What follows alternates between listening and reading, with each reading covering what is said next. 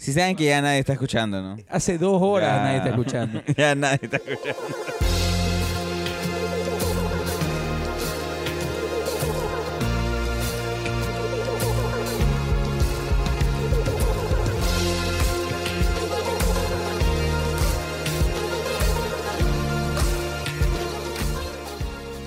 Hola a todos, este es el Spanglish el podcast donde Chip, Pong y yo vamos a hablar sobre cine, series y música.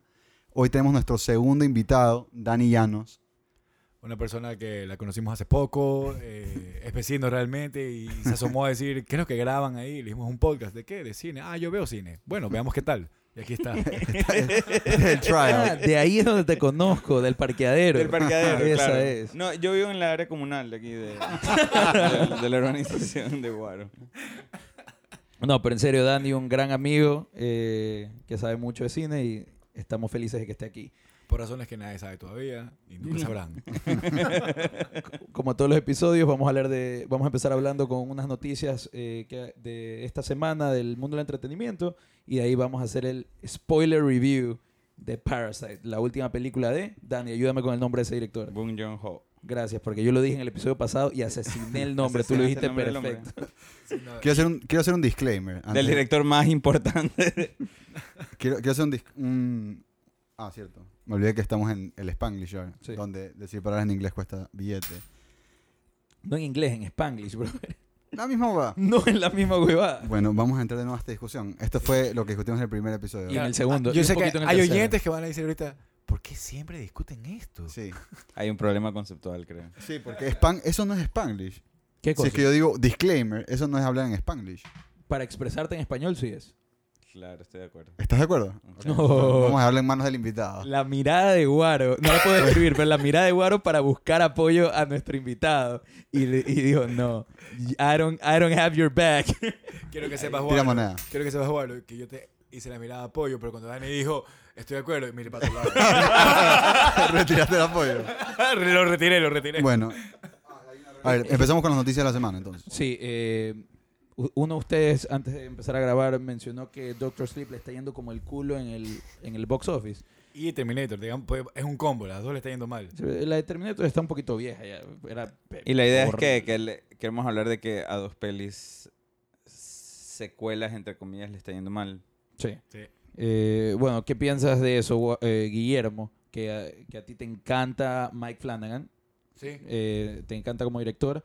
¿Y qué opinas de que le está yendo mal Doctor Sleep? Porque sé que te gustó la película. Eh, me pareció una película muy entretenida.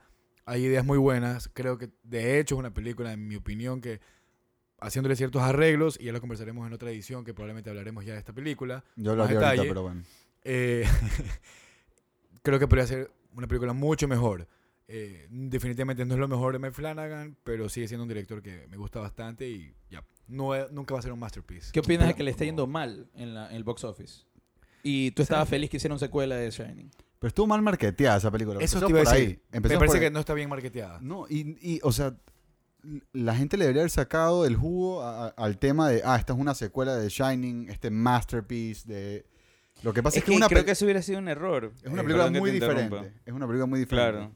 Creo que eso hubiera sido un error garrafal eh, venderla y creo que el estudio ahí habrá tomado la decisión tal vez más sana, ¿no? Que es como no comparemos esta peli que acabamos de gastar un montón de plata para hacer con una de las obras maestras más grandes del, digamos, más importantes del cine. Entonces era que digan, historia esta es la cine. secuela de Shining de 1997. No, yo creo que hicieron, claro. El No, otro día me enteré hicieron- que existía. Yo también, yo no sabía.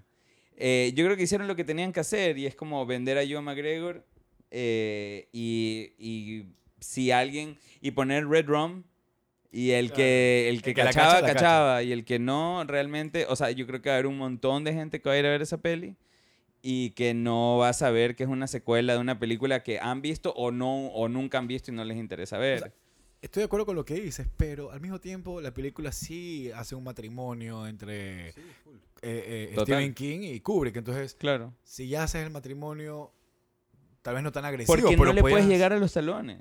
O sea, no, no, no. Pero- o sea, la comparación le hace daño. Ese es el problema. O sea, el primer detalle como que marcando la diferencia es como que tú dices, ok, esta toma es como Kubrick y todo perfecto. Está hasta el florero, que me pareció así como que, wow, está el florero tal cual ahí. Mira, yo no, me- no me di No, cuenta. no tengo idea de qué florero estás hablando. Es que cuando tú te ves el documental Room 237, Ajá, sí. ahí hablan justamente de la ubicación de las cosas. Y me lo acaba de ver hace unos pocos días. Esto lo, Ah, tenía, lo muy fresco. Pero entonces sí, me, me di cuenta de esos detalles. Pero el primero que me llamó la atención que dije, ah, ok, el matrimonio entre, entre Kubrick y Stephen King es cuando vira la puerta y ya dice Room 217. Ya no Ah, sí, tú- dice- Ajá. Decía Ya- 217, no Ajá. 237. Ajá. Y eso me pareció un detalle súper Ah, interesante. Yo creo que decía 237. No. Fue lo primero que me di cuenta y dije, ah, qué nota. O sea, está, estaba Yo- justamente haciendo ese matrimonio. En el, Yo bueno, siempre en el que libro, vi- en el libro, vi Two- en el libro es 217 y en la película de Shining es 237. Claro. yo vi 237. Yo también 237. Yo Yo, también. creo que estás Pero muy equivocado. 217. Guillermo. No, estás equivocado. Chuta. No, bueno, en todo caso, después podemos confirmar. En todo ese- caso, ¿Quieren que lo lo que es interesante con el tema del box office es... eh, Guillermo, puede ser, pasando? puede ser el, el, Tú también eres, estoy ahorita Yo le dije que por, yo le dije que Ah. por favor lo haga. ¿Qué cosa? ¿Qué pasó? No, no, nada, que Dani, Dani ha hablado en inglés. Ay, claro, y voy I como got you, I got you. Dani ha usado español para, de muletilla, ¿no?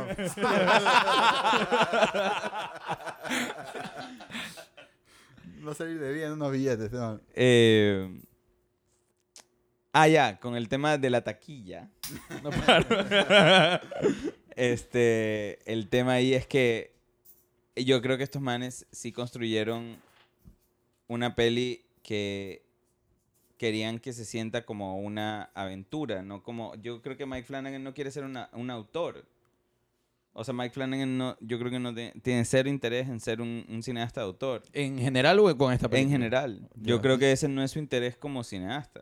Yo creo A que el man Dani, te quiero hacer una pregunta. Es un tipo que se quiere Yo, ganar la yo vida. lo, yo lo que, lo que siento es, esto aquí se sintió como It, o sea, el feeling Ajá, de It, sí, de como un action adventure, pero bien hecho.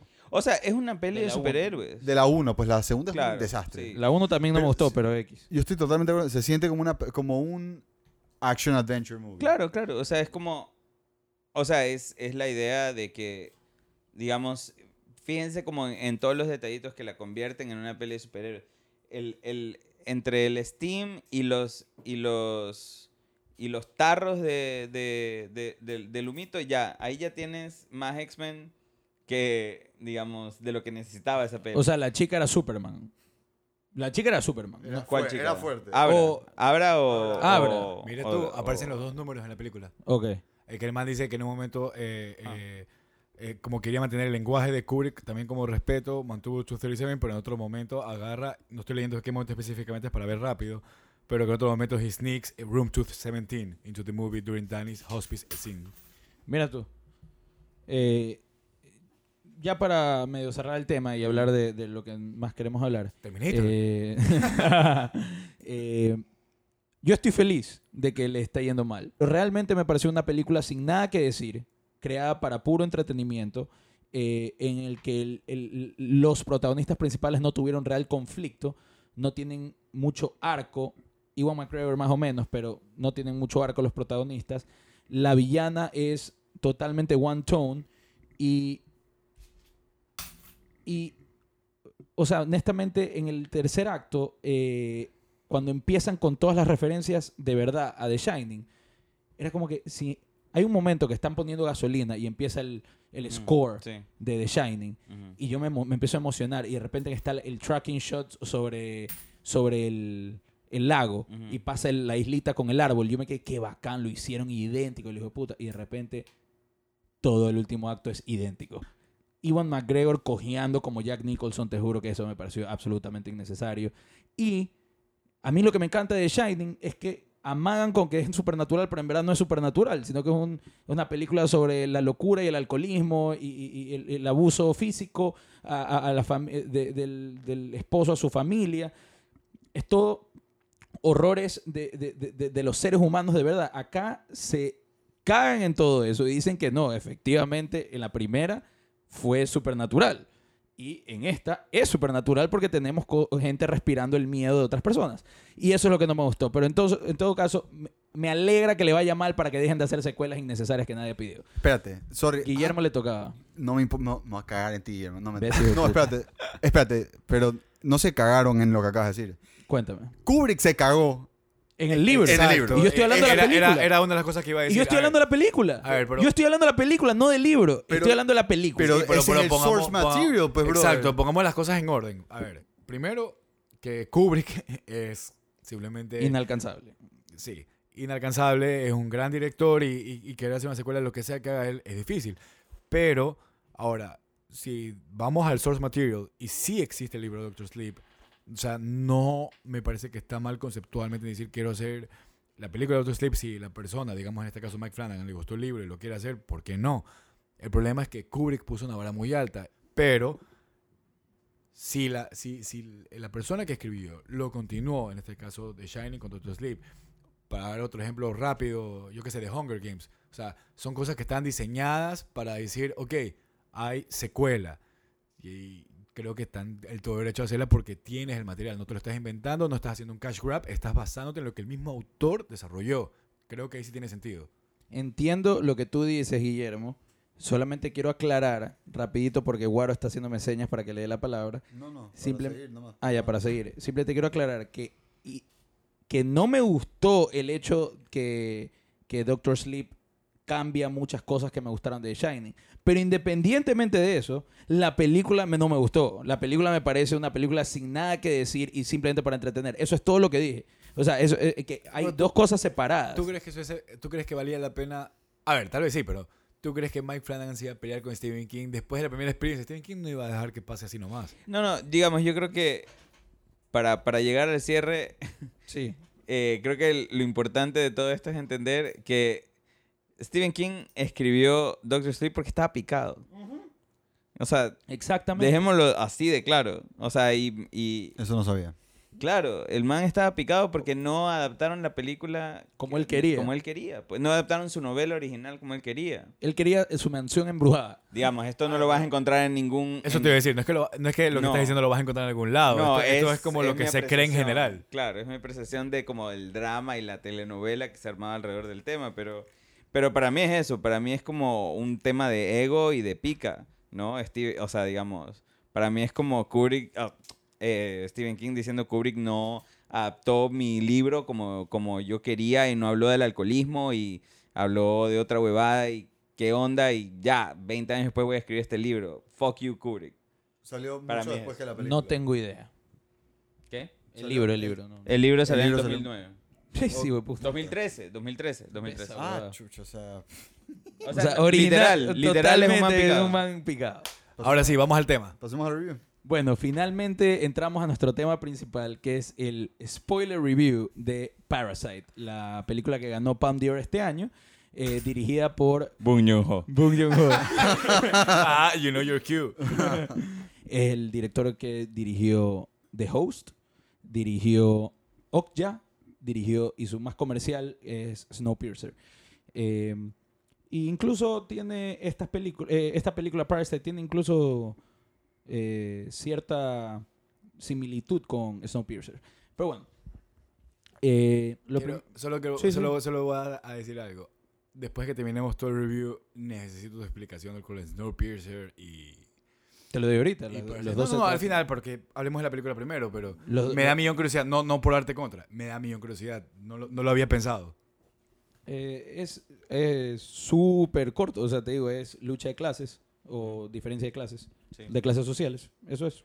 es Snow- eso. Snowpiercer Tal cual. Lo que pasa es que Snowpiercer no es nada sutil al respecto, es literalmente... tampoco, ¿ah? Eh, pero es más, es más sutil que Snowpiercer, pues. Parasite es una película donde un personaje dice, this is a metaphor. o sea... ¿Sabes qué? Ah, o sea, bacán, bacán. Gracias por la explicación, porque definitivamente no lo había pensado. Como, lo- como son realidades tan distintas, nunca hice el click, pero bacán. Yo no he visto Snowpiercer. Supongo que me... Bacán. Snowpiercer. Sí, Supongo que me la tengo que ver. Sí, Habla sí, bien, es güey. muy bacán, es muy bacán. Es bien hecho. Ok, chip. Pero bueno, Tus primeras eh, impresiones. Mi primera impresión de Parasite. Eh, me parece que. y déjame agarrar las monedas porque se me vienen hartas palabras en Spanglish. Eh, me parece que es un class critique.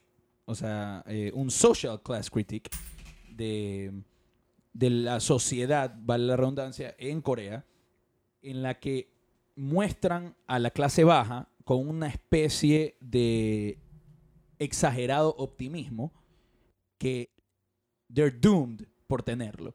Eh, eh, y esa es mi first impression.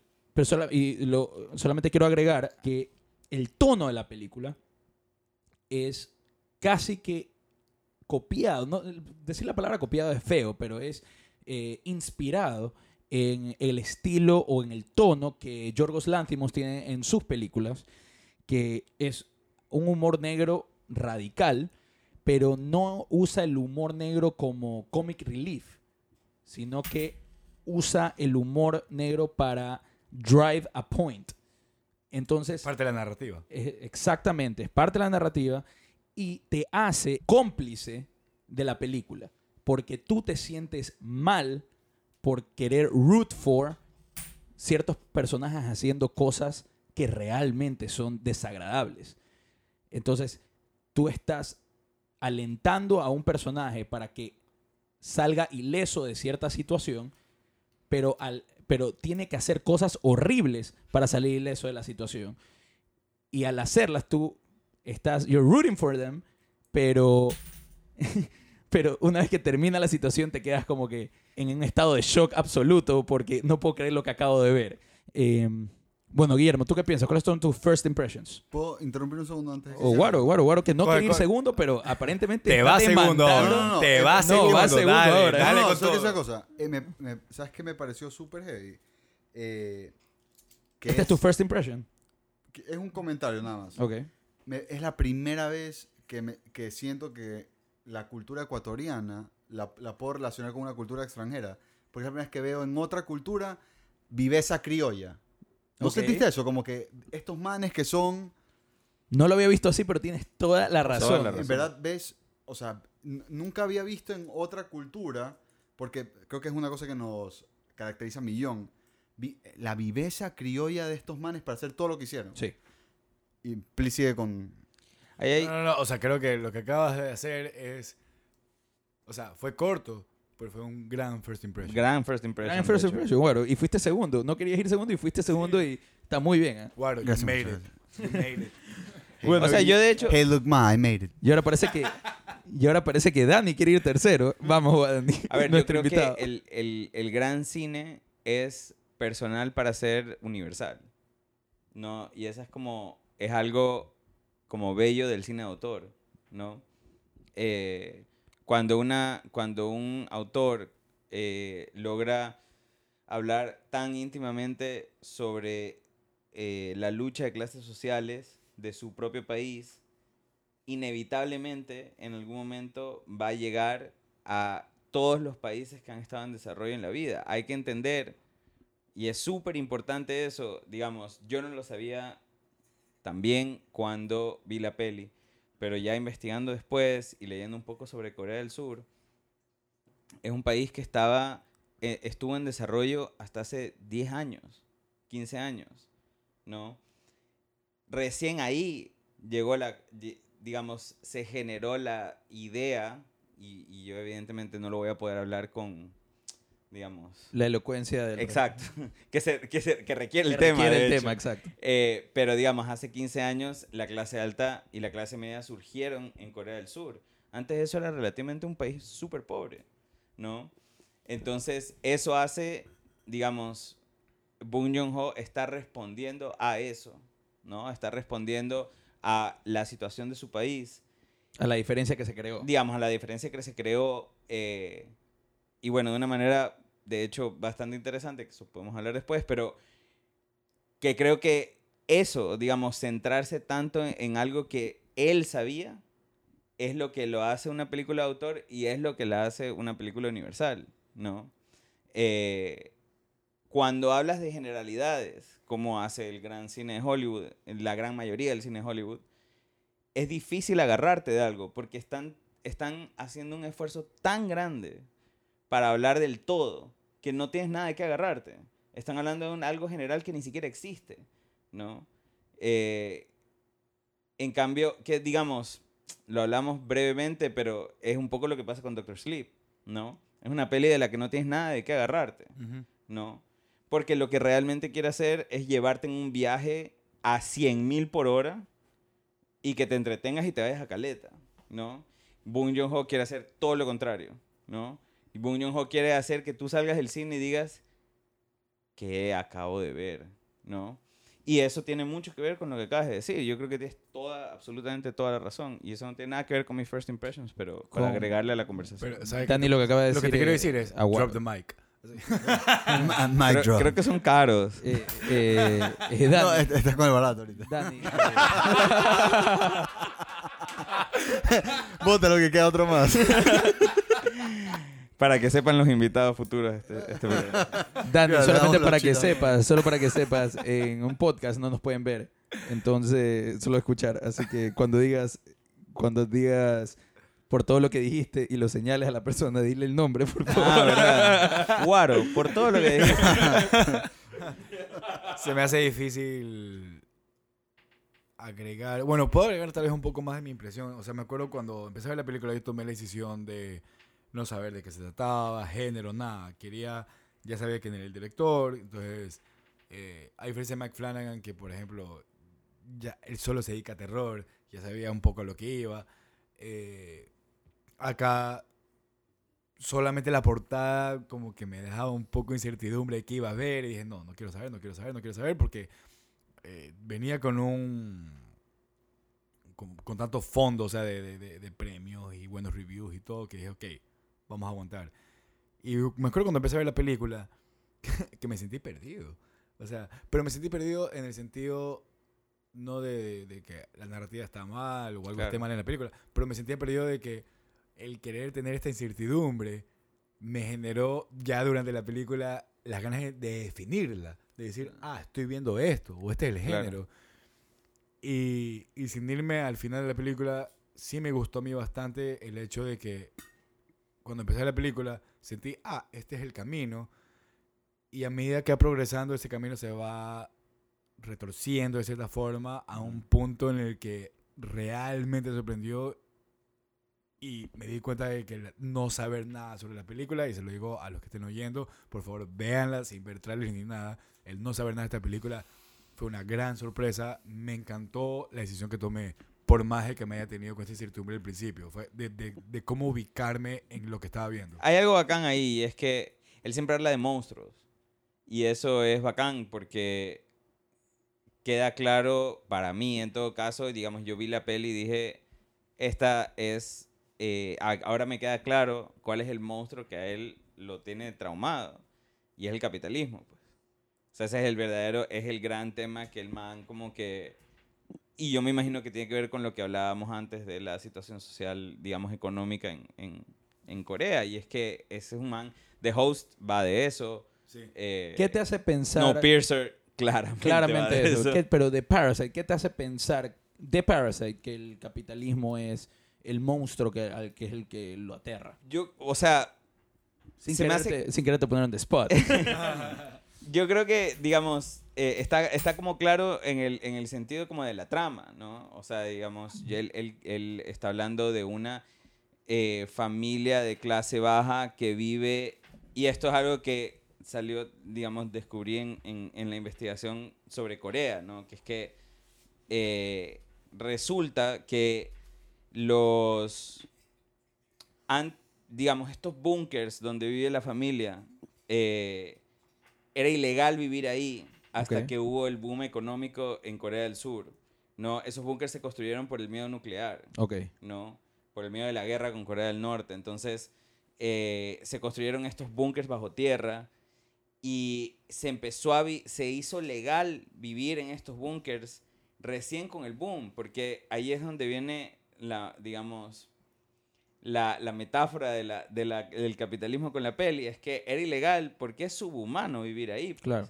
Pero llegó un punto cuando a la gente le empezó a ir bien, y esa es como la maravilla del capitalismo, maravilla entre comillas, eh, cuando a todo el mundo le empieza a ir bien, ya no hay espacio, porque de repente hay un montón de gente viviendo bien, ¿no? Y de repente hay gente comprando casas y comprando terreno, y de repente ya no hay dónde vivir, ¿no? Entonces, digamos, la clase baja del país tuvo que empezar a vivir en búnkers bajo tierra, porque ya no había dónde más.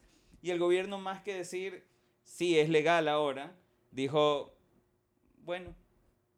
Porque no tenían que hacer. Ex- ex- Entonces, como que, digamos, por ahí va el tema del capitalismo. Está como, es, es parte del ADN de la película. y, eh, me El parece... capitalismo, perdón, el capitalismo es como una sorpresa en la película, de hecho.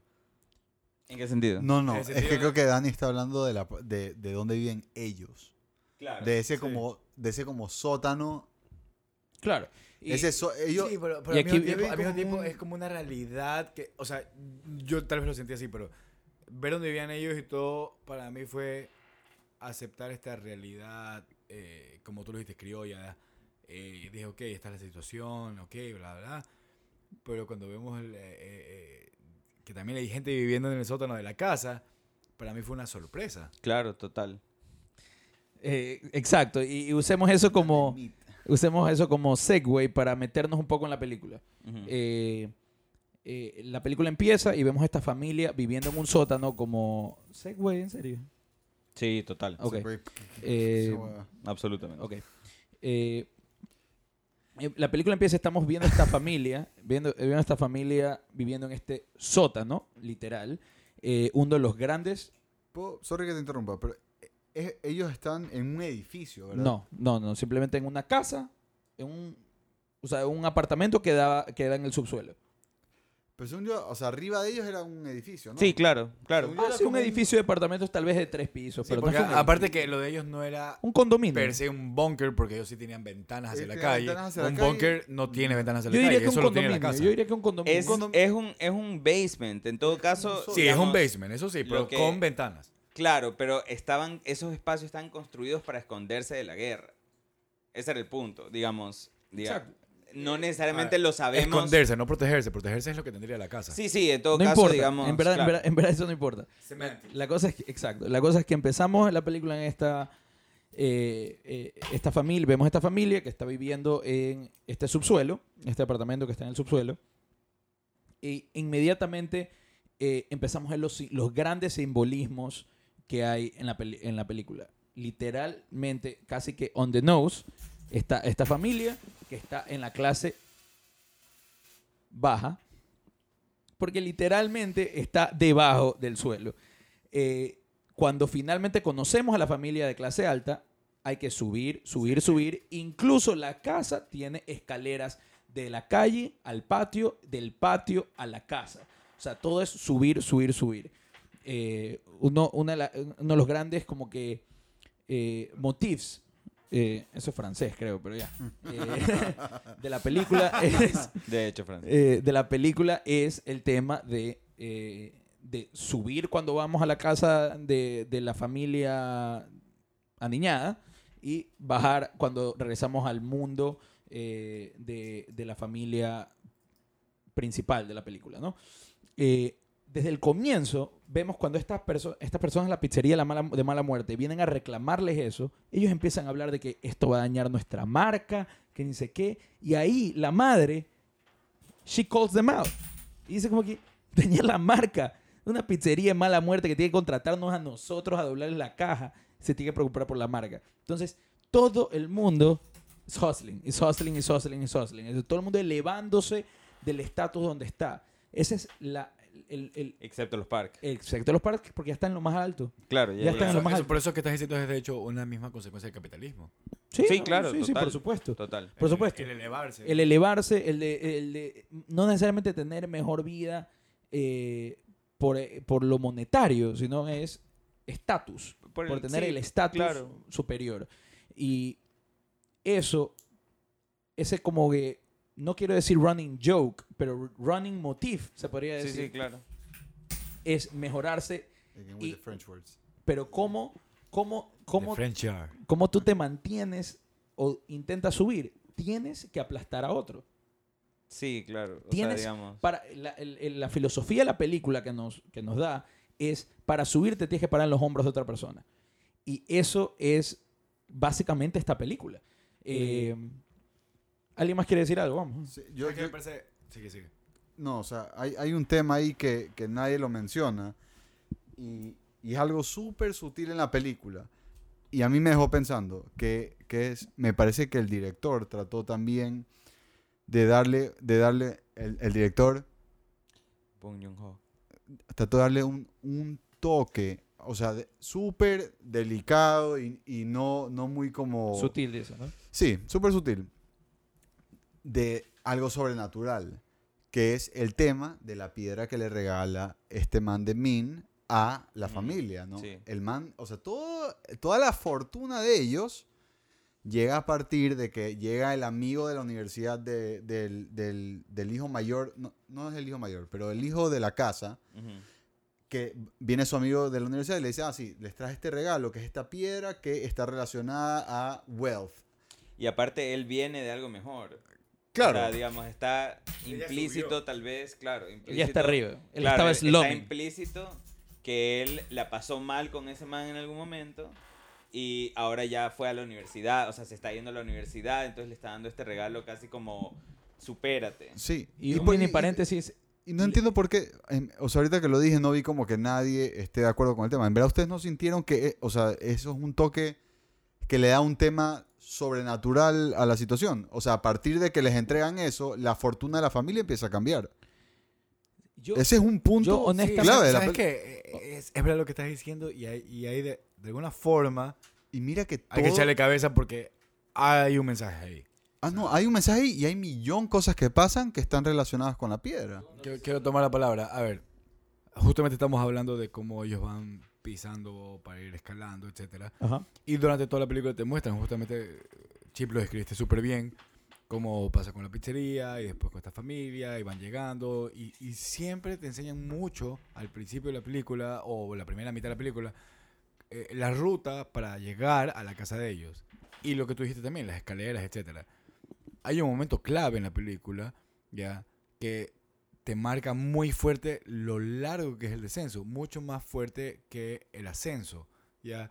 Y en ese descenso, que es bien fuerte, y esta es la razón por la cual lo digo, que tal vez me adelanto un poco, es porque en el descenso la piedra otra vez aparece, ya. Y la piedra aparece como a, a mí, me- me- o sea, ahorita que tú lo dices también, Guaro, sí me recuerda que yo en ese momento pensé, ya no entiendo la piedra, si la piedra era fortuna y wealth, lo cual estaban logrando, porque llegan a, esta situación que no, no, no lo voy a mencionar todavía, eh, eh, que es un desastre, y está la piedra ahí.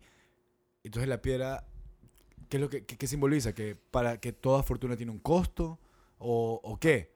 Espérate, pero hay, hay una cosa súper importante. Y yo te digo por el tema de la película súper fresca. La, todo lo que se desencadena negativo para ellos pasa en el momento. Eh, voy a mencionar una parte súper específica de la película. Dale, dale. En algún momento, cuando, eh, cuando llega el amigo de él, es cuando estos manes están viendo que hay un Alguien está borracho, orinando, claro. un borracho va a orinar afuera del departamento de ellos. Claro. Eh, cuando vuelve a pasar esta situación, ¿qué hace el, el- el hijo mayor? Agarra la piedra y la saca de, de donde viene y después de eso se, se encadena Y todo. le dicen, y le dicen, no uses eso, que... Sí, no, no, usa esta botella de agua y pasa lo del agua, pero la saca... O sea, de de- cierta manera, he jinx it. por- es que por eso te digo, o sea, yo creo que la gente está en verdad eh, sleeping on el simbolismo de la piedra. Hay, por, y, y vuelve a salir en parte súper importante esta piedra. Claro, yo creo que no es, no es como que, ah, sobrenatural, eh, heavy shit. O sea, esto aquí es lo que está haciendo... Claro, no es que es fantasma. No, no, Algo pe- inexplicable, no, pero, inexplicable. pero definitivamente está atado a, to- a todas las situaciones de la familia y coincide con que la fortuna de ellos viene cuando les dan la piedra y todo se empieza a ir a la Gaber cuando el man saca la piedra del lugar donde se la pusieron.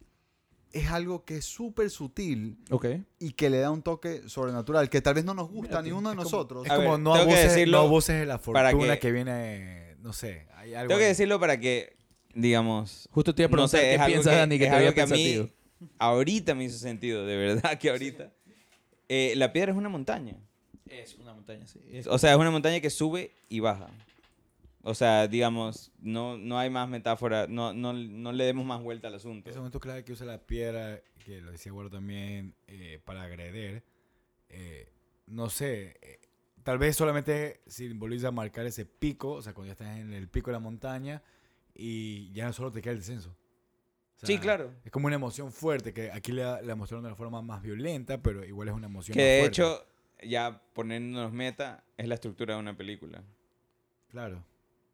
Entonces, digamos, eh, Bong Joon-ho no, no es un hombre de sutilezas. No, no. Para nada. Bajo siempre ningún concepto. es con un hacha esta huevada. Claro, claro. O sea, no pun intended. ¿Quieres entrar ya? ¿Quieres, según yo, ahorita es un buen momento para entrar ya a la carne de la película? A ver, la carne entonces eh, entramos. Sí, guarda, guarda. No, no, no, no. Te voy a decir, explica bien cómo, qué es lo que estos manes hacen, porque me parece una huevada, en serio, ¿Qué este man hace? ¿De genial. qué? ¿De qué? Pa- ¿Cómo La trama, digamos. Sí, porque. Y, y lo que. ¿Y sabes qué? O sea, regresando al tema del capitalismo, por si acaso, yo soy, la- yo soy súper pro capitalismo, pero. No, es que está todo bien, pero es lo, de lo que el man quiere hablar. Yo soy libertario al máximo. Sí, yo soy soy la persona más capitalista. Pero en todo caso, en verdad, de las cosas negativas del capitalismo es la avaricia que puede causar Claro, las personas. Los manes, siendo gente que no tiene nada, porque en algún momento todos están desempleados, este tipo agarra y se ubica súper bien. El, el- el hijo agarra y por rec- recomendación de uno de sus mejores amigos consigue este trabajo de tutor y se ubica perfecto. Gana un sueldo súper bien pagado de esta familia súper eh, que tiene mucha plata. Y no me pareció mal ni siquiera que le consiga el trabajo a la hermana, haciéndose el cojudo, haciéndose, haci- pretendiendo que es una, una conocida de la que ha escuchado y le recomienda. Sin joda, ahí es parte de los criollos que tú mencionabas hace un rato. Sí, o Totalmente. sea, No, es que eso es todo lo criollo. Eso es viveza criolla maldita. O sea, los madres se hacen los locos, se empiezan a recomendar entre ellos. Y, y yo digo, ¿sabes qué? Perfecto, el man la recomienda a la hermana. Nunca, nunca, te lo juro, nunca me esperé lo que pasó después de esas dos, de esas dos cosas. Sí. Aló, aló, aló, aló. Aló. Yo te escucho clarito. Ya, ok, sorry. Tranquilo. Dale, guarda, guarda. No, o sea, eh, la parte que él consigue el trabajo, perfecto, lo recomendaron, él fue, hicieron, eh, falsificaron los documentos del tipo. Está bien, lo entiendo, estaban necesitados y necesitaba el camello. El man después aprovecha y recomienda a la hermana, viendo la, la situación de la familia, viendo la situación del, del hermano menor, de la, de la casa de, de- de esta gente que tenía mucha, mucha plata. Hasta ahí perfecto, eso lo, lo entendía. Simpatizaba. Pero ya cuando vi el plan, que- porque nunca te explican el plan de ellos, El hasta plan que, maquiavélico. Claro, el plan maquiavélico es hasta que ella agarra y se saca, eh, la mandan a la casa a la hermana de él con el chofer, y la man agarra y se saca el calzón ahí para, para ponerle... No sabemos con qué intención, ¿ah? Porque No. sugieren que tal vez es para Pensé que- seducir al Yo esposo, también claro. Pensé que era hasta para, para como para mm, ponerlo en malos términos a él, al, Al cabeza- esposo con a la, la cabeza de la familia con la esposa, por algún tema de separado. Pero nada que ver, era para que voten al chofer. Era todo Perfectamente planeado, planeado. Era perfectamente planeado para que cada persona que va entrando a la casa de los Park sea, se convierta en un aliado de ellos en contra de los enemigos, entre comillas, malos empleados de los otros. Exacto, y poder meter a toda la familia. Porque esta familia, que no hemos explicado, la familia del principal de la película era papá, mamá, hermano, hermana. Y en pie, y, Y el- chiquito, ¿no? No, no, pues, perdón. No, no. Tienes razón, el hermano es el No. chiquito, sí, sí. Claro. Eh, papá, mamá, hermano, hermana. Y el primero en conseguir el trabajo en la casa es el hermano. De ahí el hermano le consigue un tutor a- al, al hijo menor de la casa de los Park, que es la hermana. Hasta ahí perfe- estamos perfectos, eso tiene sentido. Pero ahí la man hace que voten al chofer y lo pone de chofer al papá. Y ahí, O sea, ya revela, ahí sí ya se revela el plan. Ah, no, ahí se revela el plan, pero te quedas. Y, y entonces ahí ya aceptas como que, ok, ¿cómo van a hacer para de- hacer despedir a la ama de casas? Obvio. Y, y a ver, y aquí déjame, déjame agarrarme de lo que estabas diciendo, Guaro. ¿Alguien más se dio cuenta de que esto ya lo habían hecho antes? La familia ya lo había hecho antes. Nunca me di cuenta. Sí, pues, pero porque ellos un tema Hablan, sí, más o menos cuando tal negocio, que creo que era un dry cleaning o un restaurante, went belly up. O sea, que hicieron lo mismo con el restaurante para sacarle todo el jugo que podían y lo hicieron quebrar. Y básicamente, no, no estoy diciendo que querían hacer quebrar a la familia Park, pero querían sacarle hasta el último jugo. Yo me di cuenta de eso. Puedo estar equivocado, pero yo... De hecho, en principio no les conviene. Claro, no les conviene hacerlos quebrar. Eh, es impresionante porque eh, Tema avaricia. Claro. greed, for a lack of a better good, uh, wor- word, is good. Pero hay algo interesante, digamos, dentro del tema del, del capitalismo, una de las cosas que es interesante es que igual Bong Joon-ho está queriendo hablar del capitalismo de los que sí tienen, ¿no? Digamos, cómo afecta el capitalismo a los que sí tienen, a la clase alta, ¿no? Y es, está evidenciado con el tema del olor y con el tema de... Hay una falta de empatía Total, absoluta total. de los manes con respecto a ellos. Y hay una falsa el- empatía, una falsa Eh, empatía falsa al frente empatía, de claro, ellos. claro, es y es como- impresionante. Y es, y es esta nota, o sea, y lo más, el momento más triste de la película, que digamos, que es justo antes del, del quiebre de género, por así decirlo, es cuando están abajo de la mesa. Eso No. es maldito. Y es cuando, heavy. cuando, porque todo el tiempo el patriarca de la familia eh, Key, digamos, cree que está ganando, ¿no?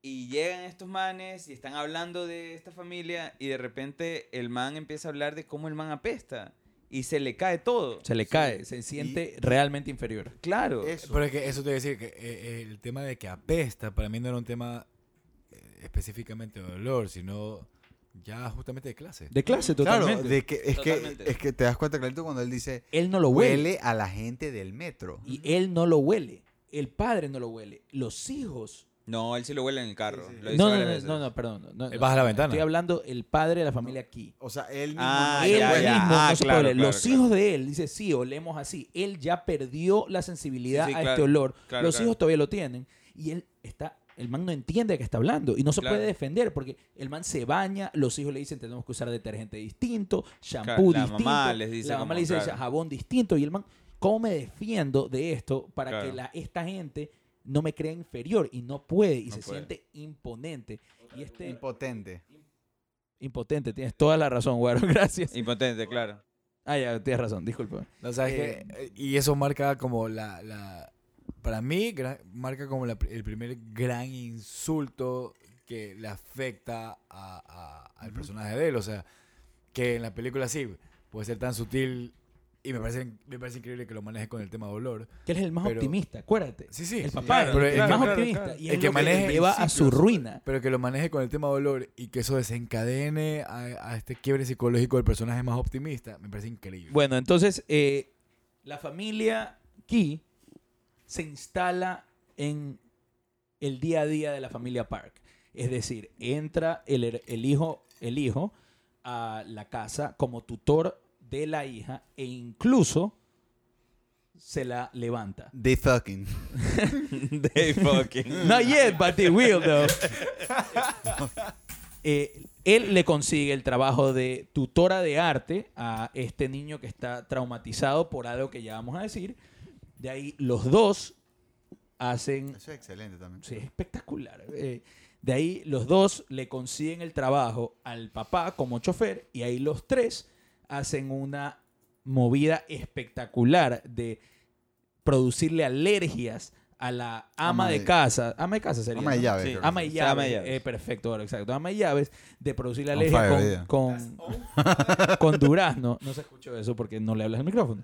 Eh, Era de lejito, la verdad. que involucra fotos en el hospital, tirarle polvo de durazno, eh, algo... Pero se- es bacán porque se vuelve como Ocean's Eleven. Se- exacto. O sea, es como, es como, ¿qué estoy O sea, ese fue el primer momento de qué chucha estoy viendo. Estamos ahorita en la parte de la película en la que los cuatro se han infiltrado. Los cuatro tienen trabajos muy bien pagados, de paso, bien muy bien remunerados, porque se han hecho pasar tan elegantemente como los mejores de su pro- profesión inventada. Y llega, aquí empieza, eh, eh, o sea, eh, estamos terminando el primer acto y empezando el segundo acto cuando los Parks se van en un holiday, No, un es- camping holiday. no, de es, por- es el, es el camping trip por el hermano. por, Por, el, por el- cumpleaños. por el cumpleaños del hermano que tienen que salir de la casa en sus cumpleaños porque él está traumado por algo que pasó en el cumpleaños. Ahorita voy a mencionarlo, solamente quiero decir que cuando se van, la mamá aquí los va a despedir al garaje. ¿Y qué pasa cuando se van? La puerta del garaje se empieza a cerrar lentamente y cuando, ella se, cuando el carro se va, justo antes de cerrar la puerta, la, la actriz sonríe. Y es como que se está bajando el telón, vamos a ver qué pasa atrás del acto Claro. de esta familia. Es tan se me está poniendo la gallina. Qué Claro, es que es hecha esta película, hijo Es que increíble. Y vemos cómo estos hijueputas empiezan a abusar y por si acaso, yo estoy seguro que les pasó a ustedes. Ustedes estuvieron también estresados de por qué abusan tanto, en cualquier momento lo descubren. Obvio. ¿Por O sea, no para mí más- es como el descubrimiento. ¿Por qué no son más yo jamás- cuidadosos? Jamás, en la vida, claro, ¿por qué no son más cuidadosos? Jamás en la vida pensé, porque a ese momento ya empatizas con la familia, pues. A ese momento ya Para estás con mí- los manes. O sea, ya ¿Y sabes es como- qué? You're rooting for them. Vamos. Exacto. Para mí el problema... el Como que cuídense, vamos, que ustedes pueden quedarse aquí trabajando años. O sea, Para tú mí ya los ves es- haciéndose por vida. Dices, ya, Exacto. lo lograron, ya está. Es que para mí ese es el tema de lo que te hablo, avaricia, o sea, total, nada es suficiente para estos manes. Ya han conseguido, estos manes ganaban un billetazo ya en los trabajos en los que se han infiltrado de manera ilegal y ya estaban tan bien establecidos, pero no les bastaba, tenían que chuparse todo el trago de estos manes, Sí. comérseles toda la comida de estos manes. Son O sea, parásitos. Disfrutar de la casota espectacular. Vamos a hablar de eso Sí, sí, después, sí. Eh, Porque No nos creo que. No tenemos adelantemos. opiniones muy diferentes del, del No, no, tema no nos de- adelantemos. Pero entonces. Es que no, están- a ver, aclaremos una cosa. Hasta ese momento de la película tú dices,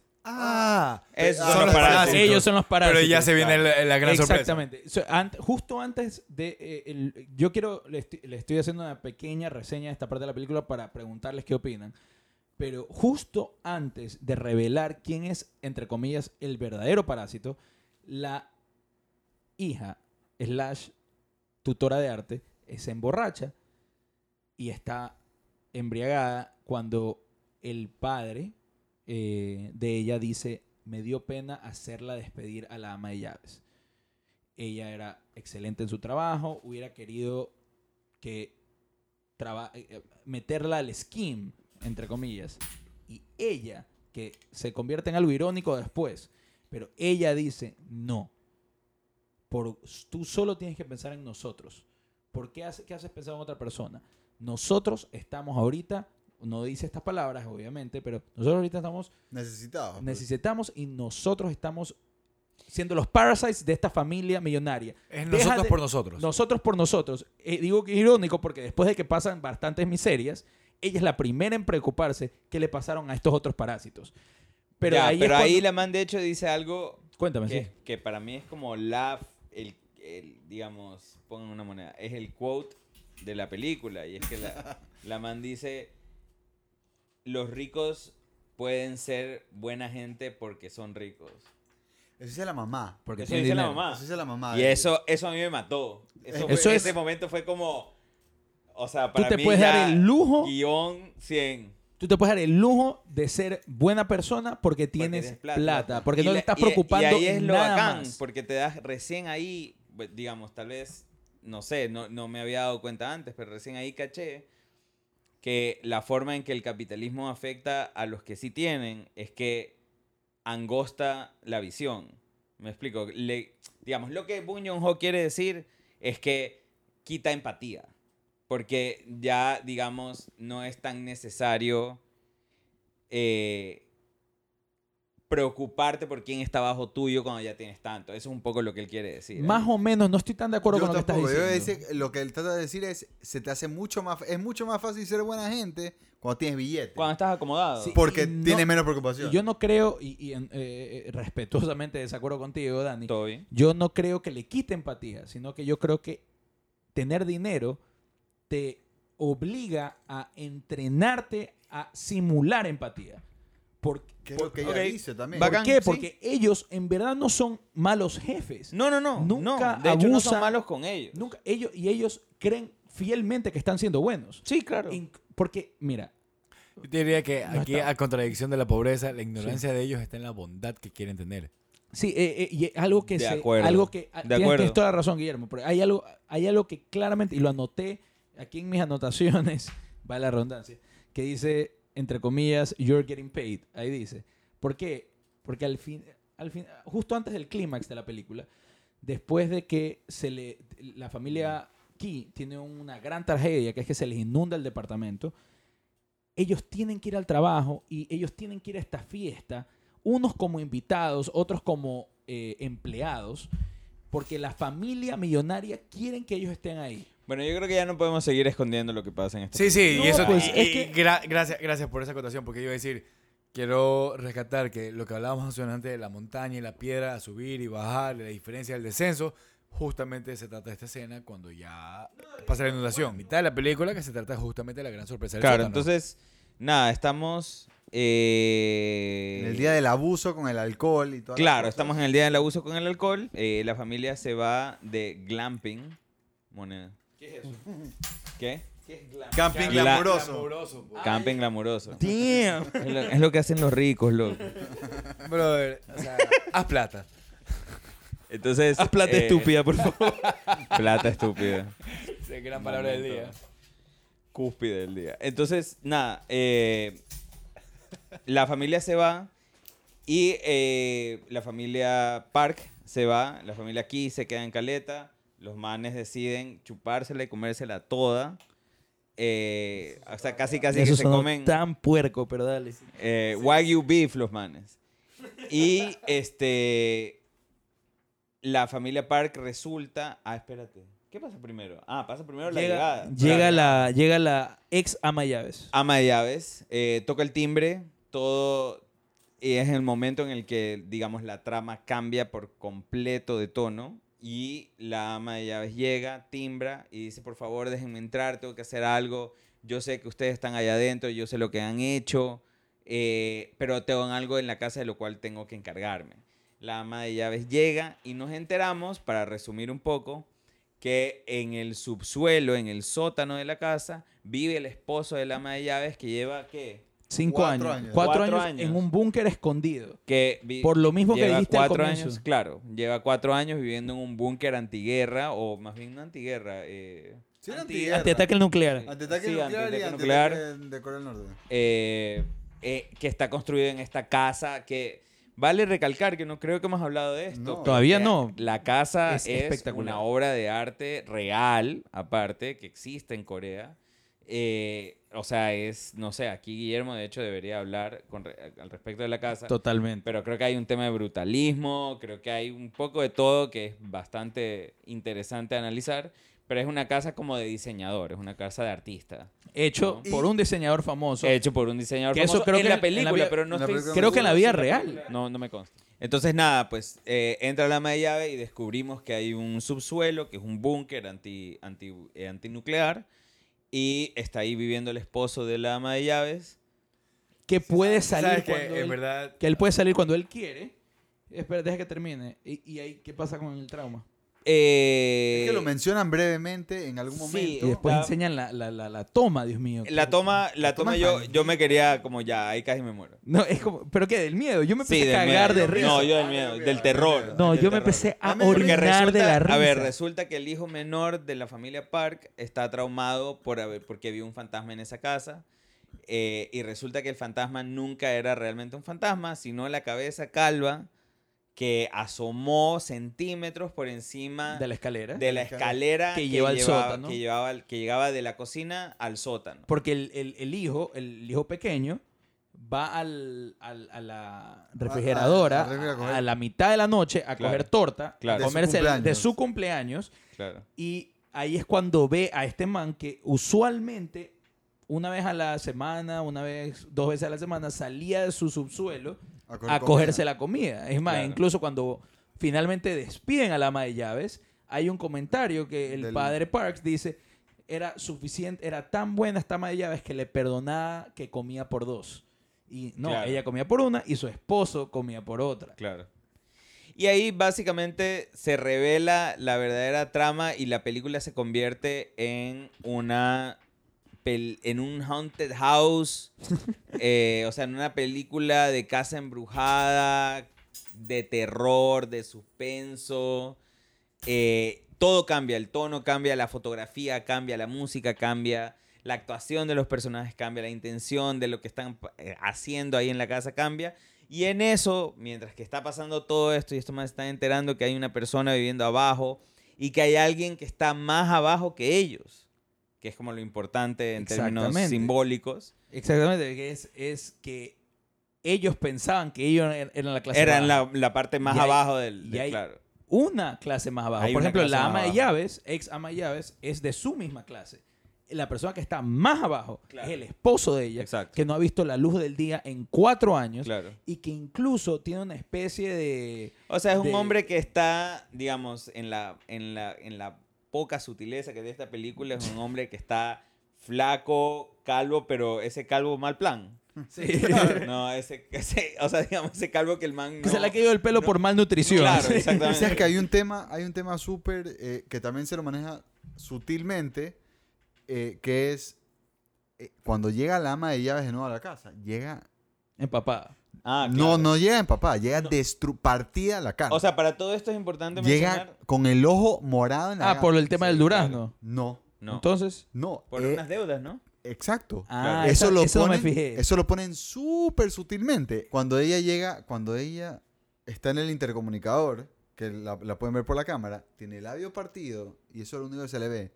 Pero ya cuando entra, le ves el ojo morado y le, y le hacen la pregunta el, el esposo cuando la ve por primera vez en dos semanas, porque como la botan, La botan, claro. La botan, ella ella, no, puede darle, no puede darle de comer al tipo. Y la puerta estaba, la puerta se había quedado trabada. trabada. Claro. Eso es elegante, una solución elegante. La puerta estaba trabada. Y es más, y nos hace reír cuando de repente bajamos con la cámara y la man está tratando de abrir. Yo no me reí, yo me asusté por si acaso. Cuando veo una No, no, yo, a ver, la película obviamente es una obra de arte, entonces puede generar diferentes reacciones. Yo entendí el tono desde el comienzo. No estoy diciendo que está mal que no lo hayan entendido, simplemente o, o- o- yo puedo estar equivocado. Pero cuando, equivocado. cua- probablemente, cuando, la cuando los tipos doblan la- las cajas de pizza, desde ahí yo ya me puse en el tono, desde el comienzo de la película, en el tono de, ok, esto, vamos a exagerar la realidad para hacer reír, literalmente una sátira. Entonces cuando bajamos al sótano a ver qué carajo está haciendo esta tipa y de repente la vemos en posición horizontal, elevadas tres metros. Pero es que pa- parece que fuera una escena del exorcista. pues. Totalmente, totalmente, pero yo me caí de risa en vez de asustarme. Tú te cagaste de risa porque no estabas en tu casa solo, sentado en un sofá viendo la película. No, estaba empiernado con Guillermo viendo. No, yo estaba solito viendo y yo... "Ah". O sea, me pegué un mini susto hasta que me di cuenta que, la ma- que era lo que está pasando. Eh, bueno, me, me pareció súper heavy el tema porque el esposo, I'm le, entertained. el esposo le dice, ¿qué te pasó en la cara? Y ella le dice, hablamos después del tema. Y después él Claro. dice el tema de que yo estoy aquí porque los Estoy- deudores me quieren claro. matar. Perdón, los... Loan sharks, Los en, Sí, en sí. teoría. o sea. Él Eh, es el deudor, perdón, dije. Claro. Claro, o sea, lo- los, lo- y, y le pregunta, eh, este man de aquí, le pregunta que usaron, o sea, esta gente que te da préstamos, ahí había pagado, usaron estos loan sharks. Sí, sí, sí. Eh, y ella le dice que sí, o sea, que el man le fue mal en este negocio, prestó plata y todo el mundo lo está persiguiendo. Y parece que la partieron a esta man. ¿Por qué la partieron? La man perdió su trabajo y probablemente no podía No pagar las pagar, cuotas claro. Exacto, y sí. se quedaron jodidos. Y, y bueno, eh, ¿Sabes qué? En esa Guillermo, casa- sí, cuéntanos algo del diseño de la casa, por favor, que eres el Sí. arquitecto de aquí. De, de hecho, te quería corregir. Tú hablaste de un tema al principio describiendo la casa que tienes que subir eh, eh, las escaleras y una vez que llegabas a este punto de arriba tienes que volver a subir para la casa y no la casa no es así. Tiene dos, dos formas de acceder a la casa. La una es a través del sótano, que tú una vez que subes, esa escalera que tiene... Del el- parqueo, del parqueo, no del sótano. Del garaje. Perdón, Es sí. que hay un sótano, Claro, entonces sí. no quiero que la gente se confunda. Vale, Claro, sí, sí, sí, perdón, tienes toda la razón. Déjame correr. Del garaje, del garaje, subes y es esta escalera justamente que termina en vidrio en plena sala. Y la otra escalera es la que va por fuera, que te lleva al patio. Es la escalera, de hecho, de los invitados, que tú subes para admirar la casa, pero ya estás al nivel de la casa, no vuelves a subir. ¿ya? Ok.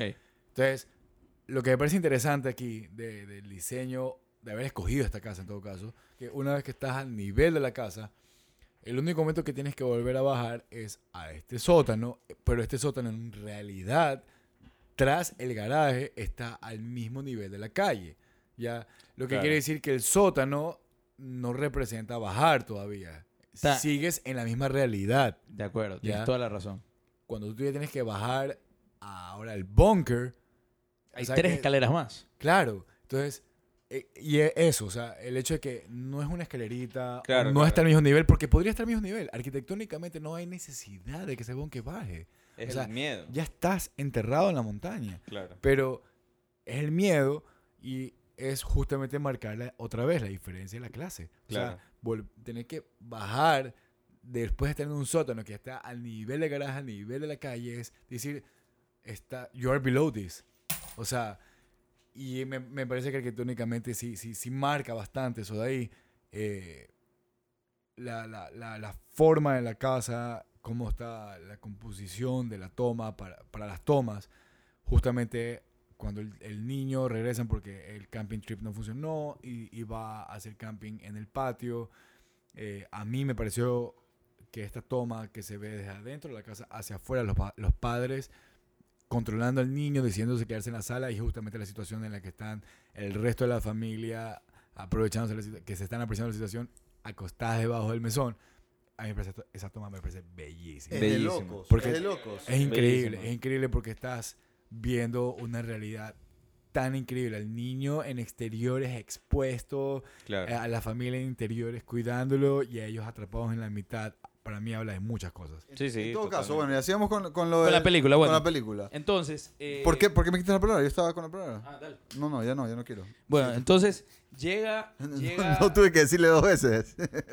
entonces, llega la ex ama de llaves, descubrimos que hay alguien viviendo abajo Ajá. y la familia Key se revela.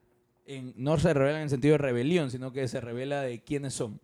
Eh, y la ex ama de llaves puede filmar un video en- en- con el que puede chantajear a esta familia y dice, ok, ustedes van a hacer lo que yo hago o les cuento a la familia Park quiénes son ustedes en realidad. Bueno, y ahí pasan ciertas situaciones cómicas que no creo que valga mucho No, la no, pena me- meterse. Pero lo espectacular es cuando reci- eh, reciben la llamada de los Park que están regresando. Claro. Los Park llegan y hay un pocotón de situaciones cómicas en la que están a punto de ser descubiertos unos y otros. Y cuando digo unos y otros, me refiero a los Park y, Y los, los parásitos. parásitos. los fraudes y los parásitos. Gracias, Guaro. Gran expresión. Tengo una pausa. Guillermo ahí. quiere decir. No, ah, no sé si les puse a ustedes, pero nunca les dio frustración decir si los parásitos descubren que hay unos verdaderos parásitos. ¿Por qué no se ponen de acuerdo? A mí me, a mí me da frustración decir. Totalmente, ¿por pero ahí no viene la hablan? mentalidad. Ahí no, viene yo, la yo entiendo, mentalidad. entiendo, ¿no? Pero me daba esta frustración decir, pero, todos pueden aprovechar, Todos ¿por pueden, no todos pueden pueden estar en- aprovechar. juntos en esto? O sea, Es que ahí es cuando... eh, Avaricia. dime el nombre del director de nuevo. Bong Joon-ho. Bong Joon-ho eh, es excelente de que te está te, te- te lleva a, a rutear por, eh, por la familia aquí y dices como que, pero aprovechen, no abusen, pónganse de acuerdo, pueden, pueden exprimirles todo el billete por 20 años, ustedes pueden. Y, o sea, nosotros nos volvemos malos. Sí, exacto. Te hace, te involucra en en el fraude. Te involucra en el fraude. Y voy a Es lo que leer. dijo Dani, nosotros nos volvemos los parásitos. Que un es poco es, el- el- o sea, digamos, para empezar a cerrar esta conversación. Qué cerrar, ¿no? No, es que nos falta millón y no. No, no yo sé que nos falta millón, pero Ya es ves a que- lo que- ya ves lo que que no hemos avanzado. Lo que, lo que estoy diciendo es que, digamos, un poco la idea, según yo, del- de que el título sea Parásito, es que nadie se salva. Ni nosotros como espectadores, ni la familia Park, ni la familia aquí, ni la familia del sótano, ni la sociedad. O sea, digamos, Bong Joon-ho quiere que todos quedemos claros en que aquí no se salva nadie. Parásitos somos todos. Dani, drop the mic. Yo solamente quiero leer una página de mis ¿Una anotaciones. página vas a leer? Es, Pero en son verdad una es página corto. chiquita. Una página chiquita Claro, con eh, letra grande. Él escribe cada tres carillas. sí. Exactamente. yo- aquí hay mu- muy pocas cosas. ¿Qué es, lo, ¿Qué es lo que pasa ahorita? ¿Qué es lo que pasa ahorita en la película? Eh, llega la familia quiero, Park. quiero acotar que ahorita que vi que te ibas a embalar, Dani puso el micrófono en la mesa, como que démosle chance. Es que yo en serio, hay escenas en películas que vienen una vez cada 3, 4 años y esta es una. Llega la familia Park, entonces la familia aquí quiere mantener su fraude a más no poder y la familia Parásito quiere revelarlos para, me imagino, ellos quedarse como los parásitos o qué sé yo cuál es su lógica. O sea, Yo creo que si uno revela al otro, los dos pierden, pero y ahí es cuando entra lo que dijo Guillermo, Guillermo, ¿por qué no se ponen de acuerdo y los dos explotan esta familia? Pero en todo caso, hay aquí una pelea física y mental de quién es el primero en ganar. Y yo escribí esto, porque es la escena de la patada. ¿Saben a lo que me refiero? Sí, obviamente. Ok. Eh, Puse. Top, Marcada, moment, top marcada. moments.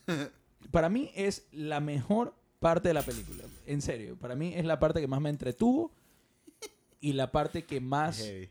que más me enseñó el mensaje de la película. Escribí, la- es la definición de humor negro. Hay un tension build-up. Es más, voy a pedir que Guaro me pa- pague por mí para poder leer. Hay un, build- un tension build-up tan obsceno que nos lleva a reírnos a carcajadas cuando pasa este momento de shock, que es que la madre de familia aquí le pega una patada a la madre de familia parásito y la tira escaleras abajo al sótano. Es decir, ella está en el nivel park y la bota al nivel de los parásitos.